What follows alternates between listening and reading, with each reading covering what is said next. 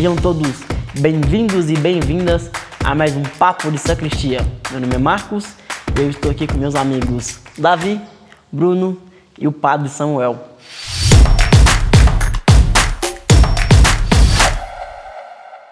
E parafraseando o saudoso William Shakespeare, com a sua famosa frase ser ou não ser, eis a questão, eu deixo a pergunta para meus amigos de hoje. E aí, crer ou não crer? Eis a questão. Então, eis a questão, como dizia Shakespeare, né?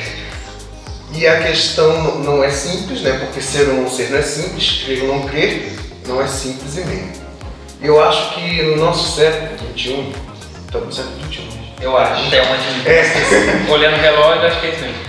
Você é o bichão mesmo, hein, doido? eu acho assim que o apelo é para não crer. Porque para a gente crer, a gente tem que abrir mão de muita coisa, principalmente da, da lógica.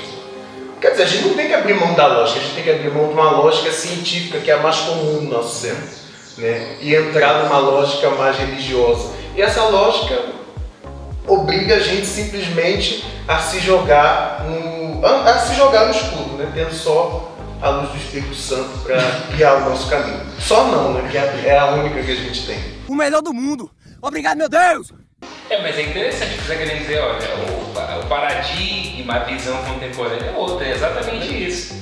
Quer dizer, você imagina, antigamente a pessoa precisava de uma cura, ela ia, um padre, rezava. Agora nós estamos numa outra referência, né?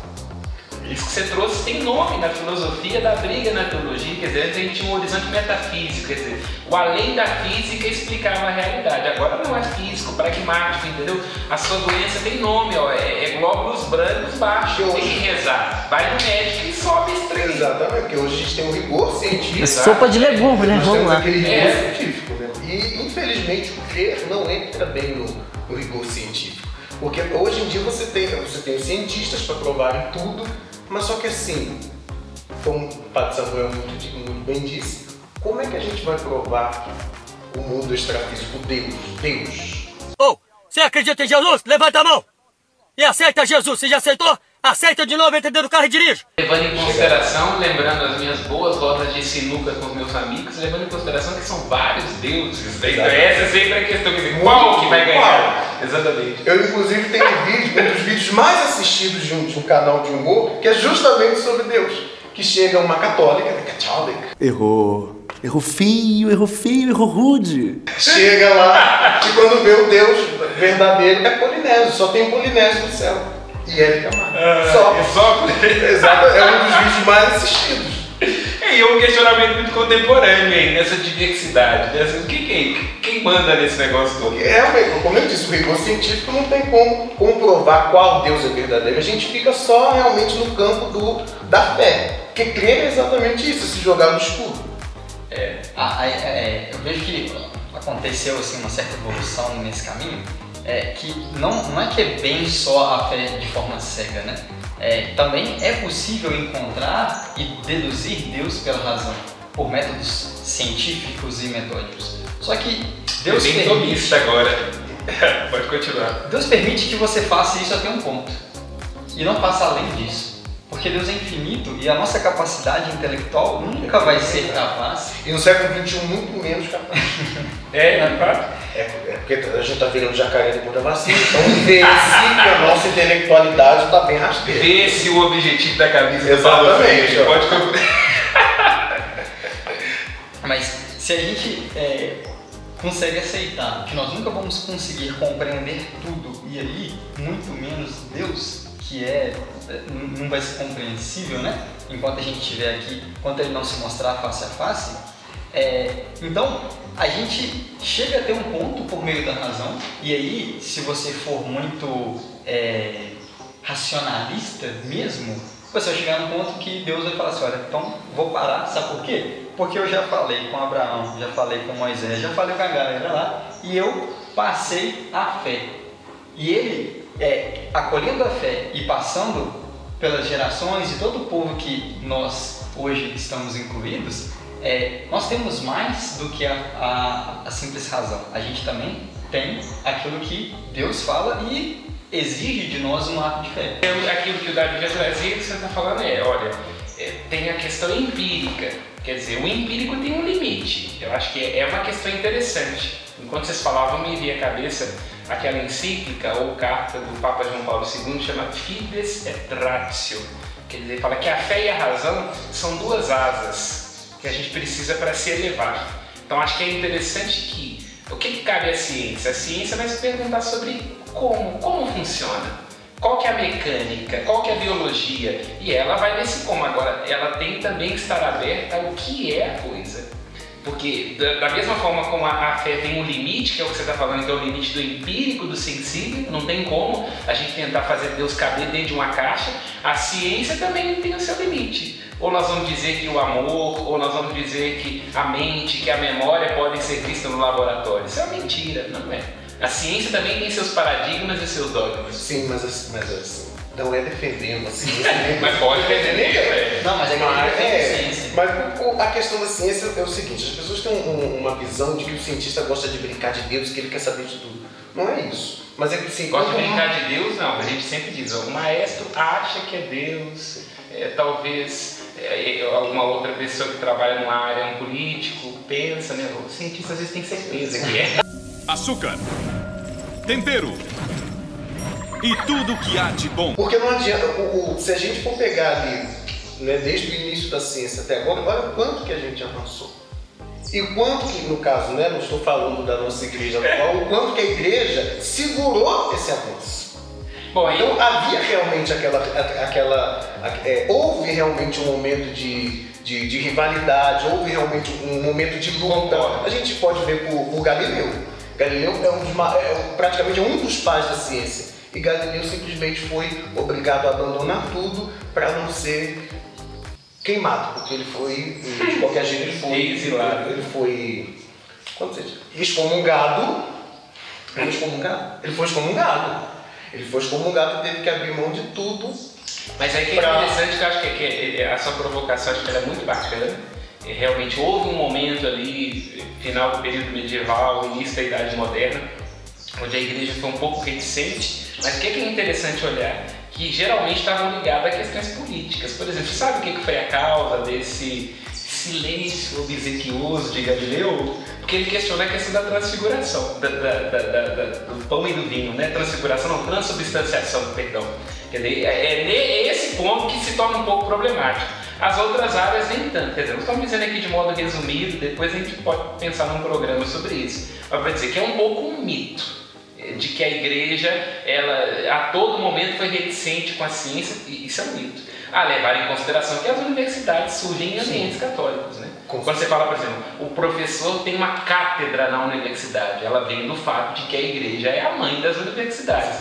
Ou, por exemplo, quando a gente se forma aquela roupa que a pessoa usa, aquela faixazinha vermelha ou verde azul, aquilo é uma batina de padre, como uma deferência à igreja, como sendo a origem é, do pensamento científico também do Ocidente. Né? Então acho que é importante diferenciar é, e dividir um pouco isso. Quer dizer, ter, houve momentos de buscas e de dificuldades, mas essas coisas têm que caminhar juntas.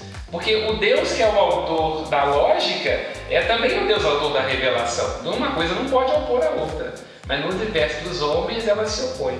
Mas eu queria introduzir uma coisa interessante, a que você falou, né? Quando você cita Galileu, eu acho que na verdade Galileu, Galileu foi fichinha diante daquilo que a gente fala que é as três feridas narcísicas da humanidade. A primeira é a questão de Copérnico, Quer dizer, quando Copérnico fala, olha, a Terra. É o mesmo é... tema, né? É, exatamente. De Copérnico. A Terra não é um lugar tão especial assim, não. Na verdade, ela é um bolo de, de terra insignificante que vaga perdido no universo, dentro da Via Láctea, que é uma, uma galáxia de segunda categoria. Então, a primeira ferida narcisa, a segunda é Darwin, que diz: olha, o ser humano, aquele lá do Salmo 8, feito a imagem e semelhança de Deus tem um pouquinho de parentesco com o macaco. Tipo assim, 99%. e a terceira ferida narcísica é pouca coisa. A ferida narcísica é Freud, né? Quando Freud descobre o inconsciente. Quer dizer, quando ele fala, olha, essa ideia de virtude, de controle, olha, nós somos regidos por uma estrutura que nos engole a partir de dentro. Né? Então, quer dizer, eu acho que é aí que foram os pontos. Agora a igreja tem que dialogar mas, com isso. Mas foram pontos, exceto a questão, do, né, da questão de Darwin, que ainda continua sendo uma teoria, uhum. com muitas provas, mas ainda assim uma teoria, uhum. houveram momentos em que a igreja é, entrou em combate com esse, com esse Sim, pessoal. não tenho dúvida. Porque eu não tô falando só deles específico, mas Sim, de mas outros. com a ideia, com a mentalidade. Com a ideia. Houve um pouco de medo ali, o que, que vai vir daqui, não é? Exatamente, porque né, se a gente for ver bem, a ideia dele simplesmente revolucionou. A sua Terra Sim. deixou de ser plana para ser redonda e voltar a ser é, porque ultimamente a Terra Mas isso é um plana. também. A Terra, na verdade, a discussão não é se ela é redonda ou não. A Terra é redonda, porém plana. Isso é um pouco mito, por exemplo, é, quando essa ideia. Porque Galileu, quando traz essa ideia, ele está baseado em Copérnico. O que, que. Copérnico era? E pouca gente deixa de citar isso. Copérnico era clérigo. Então, quer dizer, o problema, é isso que eu estou dizendo, olha pra você ter coisa interessante. A igreja nunca teve problema com essa ideia do redondo, nunca. Tanto que Copérnico era clérigo, Newton era teólogo, e quem que é o pai, por exemplo, da teoria do Big Bang? Isso não é falado na nossa escola. Já ouviu falar? É o padre Lamé. Então, quer dizer, é, é o mito. Tem que tomar cuidado um pouco com os mitos. Que essas teorias que o povo diz, o professor de história, assim, nossa, a igreja é perseguidora da ciência. Todas surgiram em ambientes católicos e de teólogos. Newton era, era teólogo, eh, Copérnico era clérigo e o fundador da teoria do Big Bang era um padre. Então, quer dizer, é por isso que eu falo, tem que tomar cuidado com o mito. Mas sim, houve Mas mesmo eles saíram de ambientes católicos, foram teorias, foram teorias que foram combatidas pela própria igreja. Não, não vou dizer que combatidas. É, é, acho que em momentos da história é, houve alguns pensamentos equivocados dentro da igreja e também dentro da ciência entrou em oposição, frisou a oposição, né? Diferença não é oposição, acho que isso é importante sempre situado. É, A gente tem que de- determinar também limites para algumas coisas, né? Vamos supor assim, é, se existe o astrônomo que estuda a forma que a Terra é, a relação que ela tem com o Sol e com toda a galáxia, isso é função do cara. Deixa o cara fazer a função dele, sabe? Se o cara tem a função de biólogo, de estudar a evolução e isso trazer benefícios, né? Vamos imaginar que através desse estudo a gente consegue combater doenças, a gente consegue trazer melhor qualidade de vida para as pessoas. Deixa o cara estudar, tipo, é a Tem que área falar, dele. tem que falar isso pro presidente. Me desculpe, desabafo, acabou!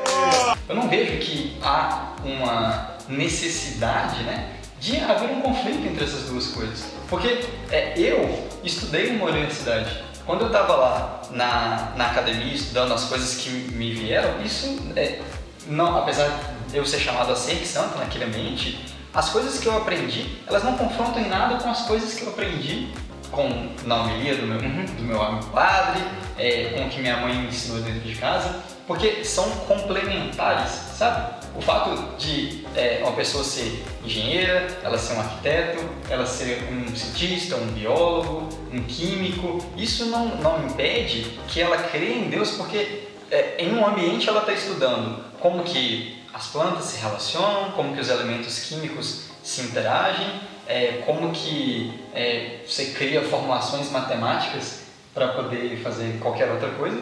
E, por outro lado, ele vê aqui quem é Deus e o que, que Deus espera dele. E, para mim, eu é, fico com a consciência muito limpa e muito tranquilo de que é, as coisas são áreas diferentes, sabe? E aí, na minha opinião, assim, mais que eu, eu entendo que embates são feitos, né? Você fica, às vezes, pensando assim, pô, tá entrando na minha caixinha. Uhum, esse é o ponto. É, Essa aqui é a minha área, vai afetar o que eu tô falando. Esse é o medo de ambas as partes. Exatamente, de ambas as partes é o mesmo. Mas é, eu vejo isso com muita naturalidade, com muita tranquilidade, sabe? Que são, são coisas diferentes, assim, e a gente consegue conviver muito bem com as duas. É, é interessante o que você fala, porque tem um ponto também que quando as pessoas elas entram para a faculdade, tem um ponto que às vezes elas costumam se afastar da igreja. E aí levanta aquele questionamento assim, se, se fé e ciência, assim, se, se realmente eles se, se opõem assim. É, eu acho que essa é sempre uma tendência a partir dos mitos, acho que de ambos os lados. Acho que há sempre o risco de quem crê ficar um pouco naquele lugar assim infantil, usando a linguagem psicanalítica. Você pode usar a própria religião para legitimar infantilidades, isso Freud fala, mas antes de Freud fala Jesus Cristo. A crítica de Jesus com os fariseus é essa. Vocês pegam a religião para poder um pouco disfarçar a perversidade interior. Então acho que Freud tomaria um bom cappuccino com Jesus Cristo. Eles falam a mesma coisa. E há um risco também do ponto de vista da ciência de imaginar que a ciência engloba tudo. Não engloba, essa pandemia nos mostrou. No início era, não usa máscara que não serve, depois usa máscara. No início era, pode vacina, então você percebam.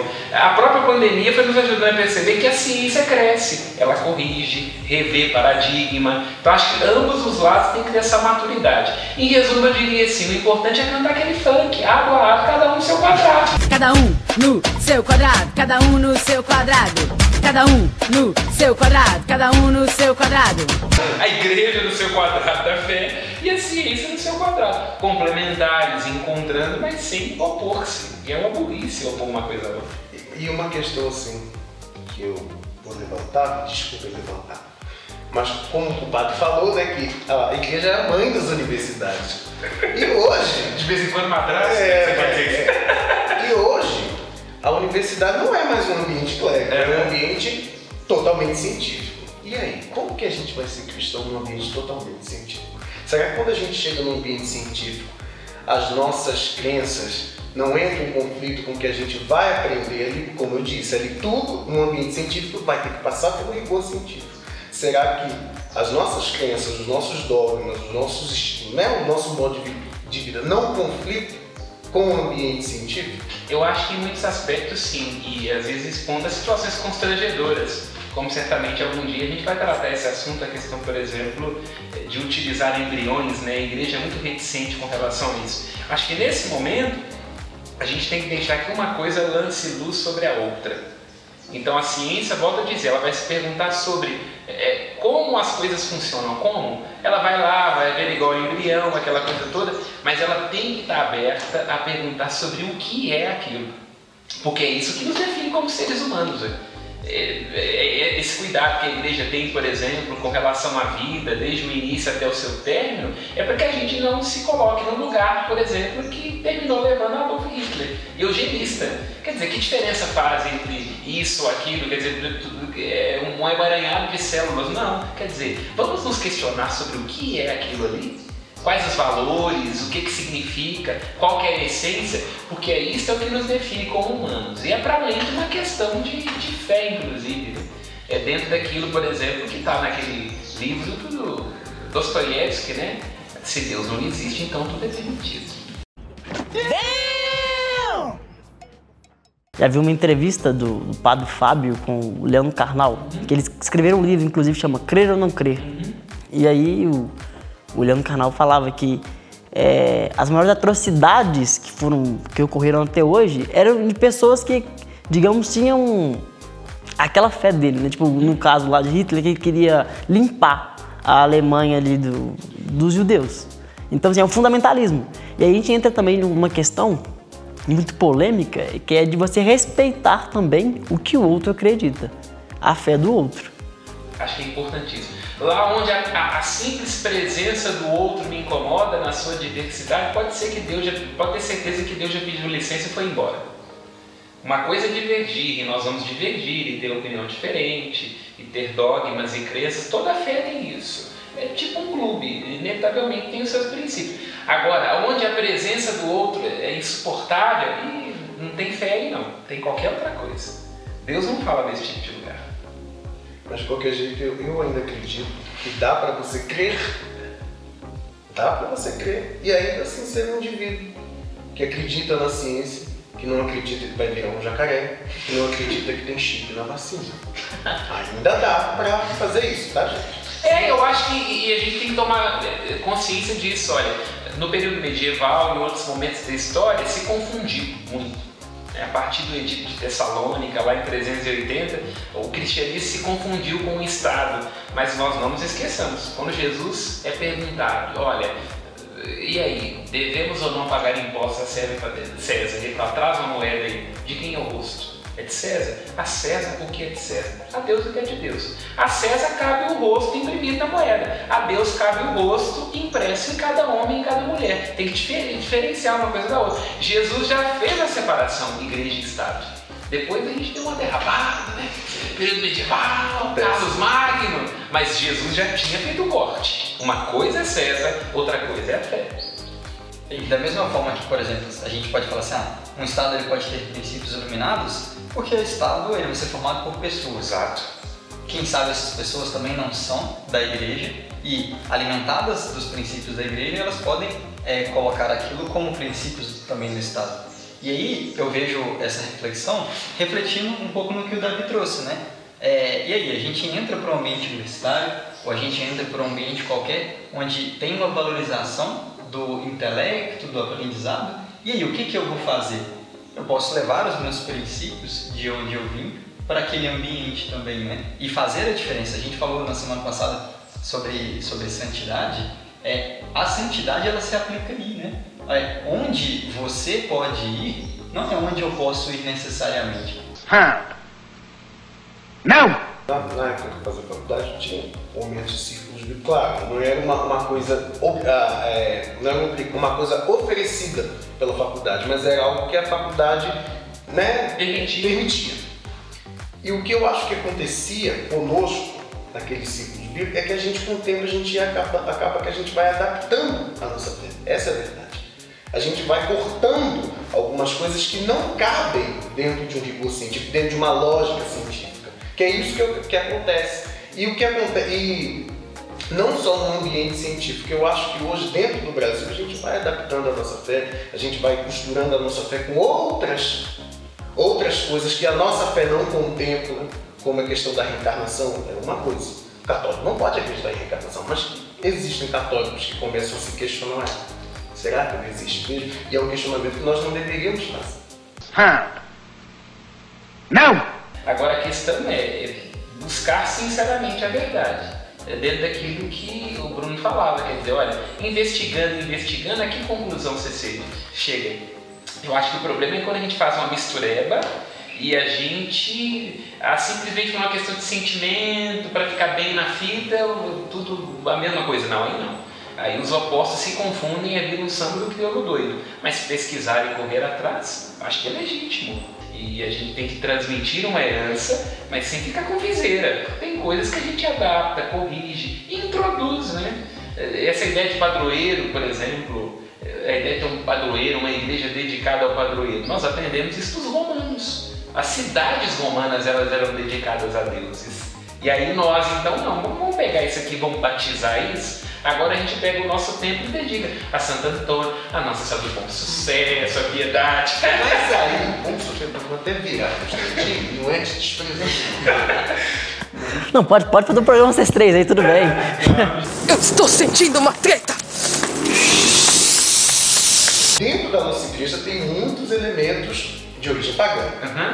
E isso não Cristianizados. É, cristianizados. Isso não tirou a essência da igreja. Tirou? Não sei. Eu. Lógico que não, é. E se elementos da ciência fossem introduzidos, quer dizer, elementos não, conceitos, elementos já tem, né? Inclusive nós estamos usando vários Aham. aqui, né? E se alguns conceitos da ciência, será que alguns conceitos da ciência poderiam ser introduzidos facilmente ou adaptados para dentro do nosso ambiente cristão? Mas sempre ocorreu essa adaptação. Em alguns momentos ela fica problemática, um pouco por receio, por preconceito, mas também por prudência. A igreja, naturalmente, por ser uma instituição milenar e por ter um patrimônio, ela vai sempre com adaptações mais lentas. O que é ruim em muitos aspectos às vezes, porque às vezes a igreja né, É devagar, é devagar, é devagar, é devagar, devagarinho. demora a chegar agora, depois da pandemia, que nós padres vamos aprender a mexer com o PASCOM, né? Mas ao mesmo tempo também é positivo, porque houve momentos da história em que mudanças bruscas geraram desastres.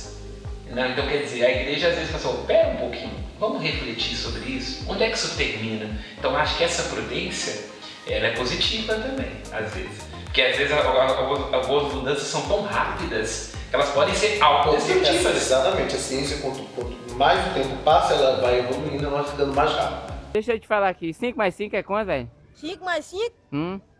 é. 20 e 10. Acertou. Ah, desgraçado. Quem te ensinou isso, velho? Foi Opa. sua mãe, foi? Meu professor, meu professor de ciências, rapaz. Ah, é É bicho ciências. doido. Mas se a gente pa- parar para pensar, é, o próprio Deus, ele fez questão de que o povo eleito, ele tivesse realmente influências, e aí vamos chamar de ciência também, né? Mas, mas de outras coisas, e o contexto onde resolve se encarnar foi muito preparado por Deus. Beleza, tinha o povo que era escolhido, que já conhecia a lei, que já conhecia a promessa e vem. Mas não foi esse povo, simplesmente por ele próprio, Isso que é, que foi que Deus escolheu e preparou para chegar naquele ponto culminante para iniciar a nossa igreja. E essa é a grande revolução da fé cristã, porque Jesus colocou a favela inteira na fé. Você, você crê no Deus de Israel, você tinha que nascer de um vento de uma judia. Jesus fala assim, ó, pode abrir a porta. O apóstolo Paulo fala, acabou o muro da separação. Todo mundo que quiser crer em Jesus pode. Então aí já tem um elemento muito revolucionário. E é importante porque você falou que a igreja ela tem que se corrigir também, porque a ciência também faz isso. Às vezes ela recomenda um medicamento, não, pera, isso não foi bom, então vamos pensar de novo. Então, se aquela, essa via de mão dupla, assim, essa balança é importante justamente para manter a paz, né? Exato. Sabe o que é que curioso quando você fala isso? Quando você fala justamente do ambiente da, é, da universidade. É que se a igreja, se, desculpa, se a ciência, ela vira e fala assim, olha, agora você pode tomar esse remédio com esse remédio. E aí depois ela fala assim, opa, mas espera aí, a gente percebeu que realmente é, na prática não funciona muito bem, então vamos tirar isso aqui, vamos mudar isso aqui, e aí fica tudo bem. E ninguém acha ruim. Ninguém reclama e fala assim, não, mas teve um cientista, teve um quem, quem recebeu o efeito já morreu. então não tem que achar ruim. E é curioso que a igreja ela pega o que aquela linha que é fundamental e nunca muda e ela vai tentando entender todas aquelas coisas que estão periféricas, que podem eh, ser mudadas ou podem ser discutidas até que se tornem um dogma. E aí ela dialoga naquilo ali. Mas o mundo de hoje eu vejo que ele é muito impaciente. Olha, era isso, aqui ó, tá vendo? Fala que tá errado. E não tem essa tolerância nesse sentido. Não se preocupa com aquela linha, com aquilo que é fundamental, com aquilo que é, sempre foi falado ou que sempre esteve ali, mas a gente não percebeu que acontece com a nossa tradição. É, mas nas coisinhas pequenas sempre tem a picuinha. E aí virou um. Por isso que eu não creio, por isso que eu não vou na igreja, por isso que Deus não existe. Pegando o seu ponto, então, acho importante a gente deixar para o pessoal de casa pensar, discutir se crê ou não crê, né? Nós estamos falando muito já e, enfim, estamos na hora de dizer o nosso famoso amém. Mas é, mas peraí, o nosso amém vai ser um amém religioso ou científico? Aberto. Deixa que quem está em casa comente aí o seu amém. É religioso ou científico?